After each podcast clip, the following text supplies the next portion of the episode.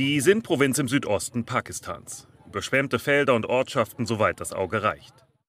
In Italien sorgen die schweren Waldbrände weiter für eine angespannte Lage. Am heftigsten wüten die Flammen in Kalabrien und in der Landesmitte. Die Wasserstände vieler Flüsse fallen seit Wochen. Auf dem Rhein könnte die Schifffahrt bald zum Erliegen kommen. An manchen Stellen ist der Fluss nur noch halb so breit wie normal. Drei Monate ist es her, dass Bernadette Lemont und ihre Nachbarn wegen der Überschwemmungen hier in Chaudefontaine im Südosten Belgiens ihre Sachen packen und wegziehen mussten. Trockenheit, Überschwemmungen, Hitze und schon jetzt gibt es Klimaflüchtlinge in Europa. Das kann einem ganz schön Angst machen. Die Wissenschaft, die beschäftigt sich natürlich schon lange damit, was wir gegen den Klimawandel tun können. Ein Ansatz sind die sogenannten sozialen Kipppunkte. Die zeichnen sich dadurch aus, dass innerhalb einer sehr kurzen Zeitspanne und ohne einen gravierenden oder vorhersehbaren Auslöser tiefgreifende gesellschaftliche Veränderungen stattfinden können. Wie genau das funktioniert und wie uns dieses Phänomen im Kampf gegen den Klimawandel helfen kann, darüber sprechen wir heute im Forschungsquartett. Ich bin Amelie Berbot. Hi. Das Forschungsquartett. Wissenschaft bei Detektor FM. Hinter sozialen Kipppunkten steckt die Theorie, dass zum Beispiel klimafreundliches Verhalten ansteckend sein kann. Und dass es dazu gar nicht so viele Leute braucht. Denn wenn nur ein Bruchteil der Menschen überzeugt ist und sich engagiert, dann kann sich eine Idee ganz schnell in der Masse verbreiten lassen. Was es damit auf sich hat, das weiß meine Kollegin Esther Stephan. Die hat sich soziale Kipppunkte mal genauer angeschaut und wir quatschen jetzt darüber. Hallo Esther. Hi. Wie bist du eigentlich äh, zu diesem Thema gekommen? Na, also ich quatsch halt viel mit meinen Freundinnen über die Klimakrise und da geht's eben voll oft darum, dass wir gar nicht so genau wissen, wie wir wirklich was dagegen machen können. Also klar, wir haben alle irgendwie so das Gefühl, mit dem Fahrrad oder der Bahn zur Arbeit zu fahren, das ist jetzt gut. Mhm. Und auch mal den Strom auszuschalten und so und nicht irgendwelche leeren Räume zu beleuchten. Aber es ist dann irgendwie doch total frustrierend und beängstigend, wenn man dann so merkt, okay, in der gesamten Gesellschaft, da tut sich irgendwie nichts. Und ich habe dir auch mal ein paar Töne von Freundinnen und Bekannten von mir mitgebracht, die eben auch so darüber nachdenken. Und das sind Raphael, Patrick, Frieda und Martin. Also ich würde wahrscheinlich nicht von einer ganz konkreten Angst sprechen, eher von der Besorgnis, dass wir es äh, unter anderem auch verpassen, die sozial, äh, sozialen Fragen, die damit verbunden sind, nicht klären. Dass Wasser knapp werden wird, dass es vielleicht Kriege geben wird um Wasser, ähm, dass die Landwirtschaft natürlich nicht gewappnet ist für solche, für solche Klimaveränderungen. Ressourcenknappheit und der Ungleichverteilung der Auswirkungen ähm, der klimatischen Veränderungen, weil ein Blick auf die Kolonialgeschichte Westeuropas und Nordamerikas nicht eben Hoffnung macht, dass wir diese Probleme und Konflikte friedlich und gemeinschaftlich lösen. Wegen all denen, die noch kommen, und wegen Menschen, die leider jetzt schon flüchten müssen. Genau, und weil ich sowas eben wirklich immer häufiger auch höre, habe ich mir gedacht, da muss sich doch auch schon mal wissenschaftlich jemand mit beschäftigt haben, sich das angeschaut haben, was es eben braucht, damit wir nicht in so eine Lethargie verfallen. Und ich bin dann eben auf dieses Schlagwort soziale Kipppunkte gestoßen. Okay, ja, ich bin total froh, dass du dieses Thema mitbringst, weil ich kenne das von mir selbst auch total, diese Lethargie und diesen Pessimismus und dieses Nicht-Wissen, was man noch machen kann. Mhm. Ähm, also so Kipppunkte kenne ich bisher, aber da geht es dann eher darum, dass zum Beispiel das Abschmelzen vom Eis im Nordpol zu einer Menge anderer Effekte führt, also was dann wiederum den Klimawandel beschleunigt, so wie bei so einem Dominoeffekt. Ist das ähnlich? Genau, also diese Klimakipppunkte, von denen haben wahrscheinlich einige schon gehört. Und wenn nicht, dann könnt ihr aber mal in die neueste Folge vom Podcast Mission Energiewende reinhören. Da haben die KollegInnen von Detektor FM sich eben auch nochmal ausführlicher mit Kipppunkten beschäftigt. Und jetzt geht bei uns aber heute um soziale Kipppunkte. Und dazu habe ich bei Ilona Otto angerufen.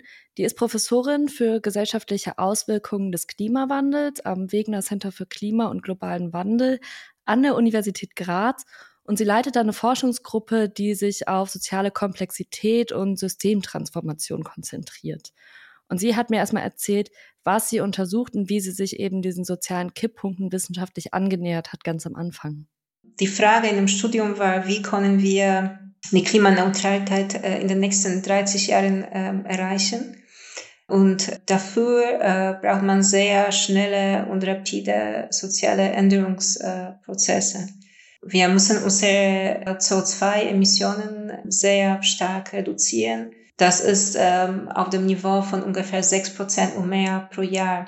Äh, man kann das vergleichen zum Beispiel mit dem Corona-Effekt. Also in äh, der Corona-Pandemie, wir haben unsere äh, globale CO2-Emissionen um ungefähr, ich glaube, global sieben Prozent pro Jahr und in Europa sogar 13 Prozent pro Jahr reduziert.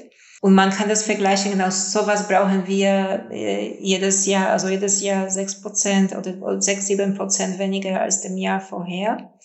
So natürlich in der Corona-Pandemie, äh, wir hatten natürlich viele, viele Menschen haben gelitten. Und äh, die Frage in unserem Studium war, war, wie können wir diese schnelle Änderungsprozesse erreichen, also aber ohne, dass die Menschen äh, leiden. Genau, und da musste ich im Interview total dran denken, ähm, wie wir so im ersten Lockdown mit der WG auf dem Balkon zusammensaßen und irgendwer so meinte, hier guck mal, da hinten ist ein Flugzeug und dann ist uns aufgefallen, dass wir einfach voll lang keine Flugzeuge mehr gesehen haben. Normalerweise mhm. sieht man die hier regelmäßig mal am Himmel und auch so der Verkehr gab es ja auch so ein paar Momente, wo man irgendwie so alleine auf der Straße war. Und das ist eben das Level, was wir erreichen müssen, unser CO2-Ausstoß so weit runterzufahren wie 2020. Und das finde ich dann irgendwie schon auch ganz schön krass. Ja, das ist wirklich krass. Also das heißt, die wollten quasi rausfinden, wie wir da wieder hinkommen können. Also zu diesen krassen ähm, ja, Einsparungen von CO2, aber ohne ja, drastische Einschränkungen, unter denen halt quasi alle leiden.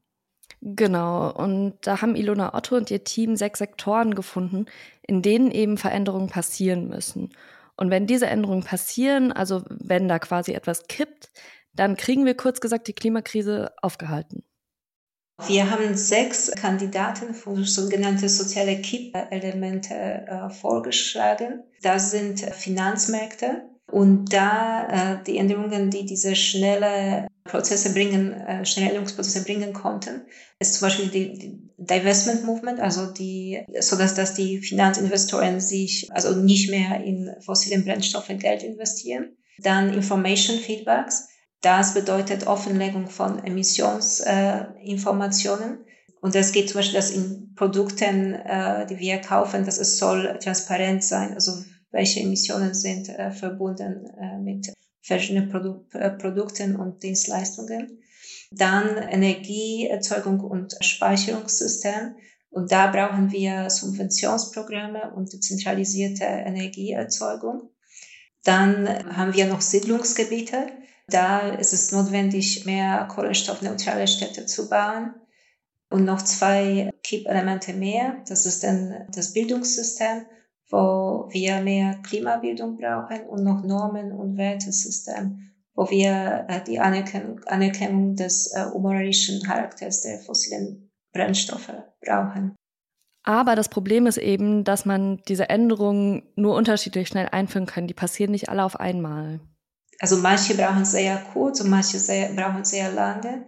Zum Beispiel die Änderungen Normen und Wertsystemen, die, die sind sehr langsam. Ja, da braucht man manchmal mehr als eine Generation, um diese Änderungen zu, zu beobachten.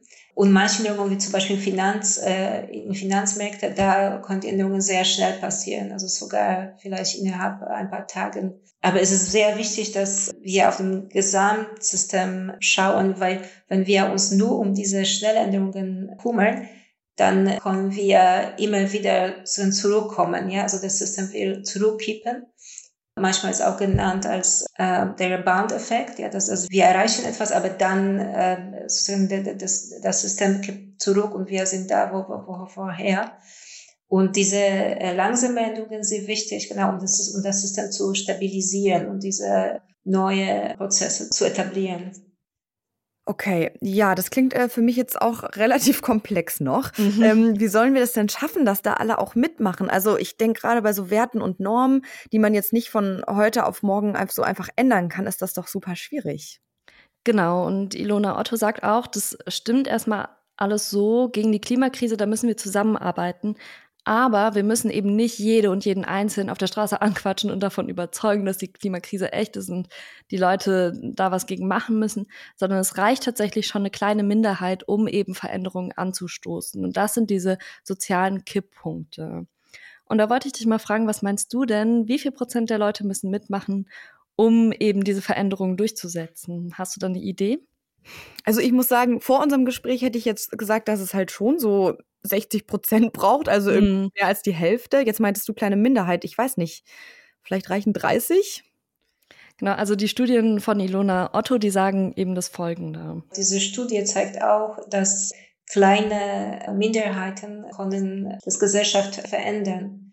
Und es gibt verschiedene Nachweise, zum Beispiel in Finanzmärkten gibt es Forschungsbeispiele, die zeigen, dass man braucht ungefähr 9% von äh, Finanzinvestoren, um den, um den Finanzmarkt zu, zu kippen. Ja, und also man, man braucht nicht immer alle, aber das ist wichtig, dass man hat diese kleinen Minderheiten.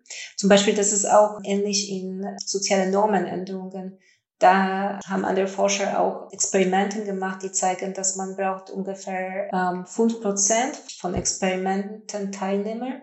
Äh, und wenn die sich für, für eine neue Norm entscheiden und diese Norm konsequent äh, nutzen, die, die anderen äh, Teilnehmer äh, passen sich an. Und, das kann man sich auch weltweit vorstellen. Ja, wenn wir so kleine Gruppe, äh, Gruppe, Gruppen, die sehr motiviert sind und sehr aktiv sind, die können das Gesellschaft äh, verändern. Okay, das finde ich ähm, richtig krass. Irgendwie richtig gute Nachrichten, Ja. oder? Ja, total. Genau. Ich habe mich nämlich auch total gefreut, als ich das gehört habe. Das sind eben diese sogenannten sozialen Kipppunkte. Also wenn in einer kleinen Gruppe fünf Prozent ausreichen, um krasse Veränderungen anzustoßen, dann würde man davon sprechen. Und dann hat sie das so erzählt und ich dachte erstmal, cool, das Ja, genau. ist ja total super, wenn ich jetzt irgendwie mich richtig reinhänge gegen die Klimakrise, dann kann das jetzt voll viel ändern. Und dann dachte ich so, Moment, funktioniert das nicht vielleicht auch andersrum? Also könnten nicht auch reaktionäre, populistische Gruppen sich eben diesen Effekt zu eigen machen? Und das habe ich Frau Otto dann auch gefragt. Ja, auf jeden Fall. Wir beobachten das ähm, auch äh, heutzutage, ja, dass kleine Gruppen, die diese negative Veränderungen in der Gesellschaft bringen, die, die sind sehr aktiv in sozialen Medien, Medien zum Beispiel, die sind gut vernetzt. Äh, und leider, das ist auch möglich, oder das passiert äh, schon jetzt, ja, dass, das, äh, dass diese zum Beispiel populistische äh, Gruppen, die, die genau ändern das Diskurs in der Gesellschaft. Äh, Aber es ist wichtig, ähm, davon etwas zu, zu lernen und auch, dass andere Menschen und Bürger, äh, die denken, dass das genau Klima sehr wichtig ist und die wollen aktiv äh, einen Beitrag machen. Sehr wichtig, dass wir alle dann etwas davon lernen und auch mehr aktiv werden.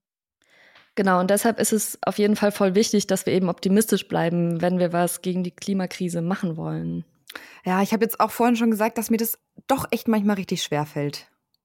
Hm, das verstehe ich voll. Kann ich richtig gut verstehen. Und ich habe deshalb eben Ilona Otto auch nochmal gefragt, was sie so meint. Kriegen wir die Klimakrise in den Griff? Weil irgendwie haben wir ja trotzdem das Gefühl, es passiert nichts. Und dieses Gefühl kommt ja auch irgendwo her. Ja, ich bin ähm, immer noch optimistisch, sogar heutzutage. Ähm, äh, es ist natürlich sehr schwierig und wir haben gerade einen Krieg in Europa und die Energiepreise sind sehr hoch und äh, viele Menschen ja, haben Probleme und äh, die, die, die Rechnungen zu, zu zahlen und äh, momentan ist vielleicht nicht, nicht, nicht ganz ähm, optimistisch. Aber ich denke, man kann auch solche ja, äh, Krisen nutzen, um, nutzen um, um, um, die, um diese schnelle Änderungen zu, zu, zu, zu steuern. Äh, zum Beispiel, weil äh, fossile Brennstoffe zu teuer sind. Es gibt immer mehr Interesse für erneuerbaren äh, Energiequellen. Und besonders jetzt in diese schwierigen Zeiten, ja, das ist, äh, man kann das auch nennen als äh, Window of Opportunity. Ja, es gibt diese äh, schwierige, ja, oder negative Prozesse, aber man kann solche Momente nutzen, um das System neu zu definieren und neu zu gestalten. Puh, okay. Ja, dann werde ich es ja vielleicht auch noch schaffen, optimistisch zu werden, äh, wenn selbst die Wissenschaft noch daran glaubt, dass wir da äh, den Klimawandel mit aufhalten können. Wir haben nämlich gerade gehört, es braucht dazu gar nicht unbedingt eine große Mehrheit, sondern eine kleine Minderheit, die sich engagiert, die reicht schon und die kann sogenannte soziale Kipppunkte auslösen. Also soziale Dynamiken, die eine kollektive Richtungsänderung vorantreiben. Über diesen Effekt habe ich mit meiner Kollegin Esther Stephan gesprochen. Danke dir, Esther, für deine Recherche und dein Interview mit Ilona Otto. Die ist Professorin für gesellschaftliche Auswirkungen des Klimawandels am Wegener Center für Klima und globalen Wandel an der Universität Graz. Sehr gerne. Das war's dann auch schon für diese Woche. Viel Spannendes und Wichtiges aus der Wissenschaft gibt es hier jede Woche im Forschungsquartett, immer am Donnerstag. Abonniert uns doch gerne auf eurer Lieblingsplattform. Auf detektor.fm, da findet ihr auch die Folge von Mission Energiewende, von der Esther schon erzählt hat. Wir verlinken sie aber auch nochmal im Online-Artikel zum Podcast. Ich bin Amelie Baerbuth und freue mich, dass ihr zugehört habt. Bis nächste Woche. Das Forschungsquartett. Wissenschaft bei Detektor FM.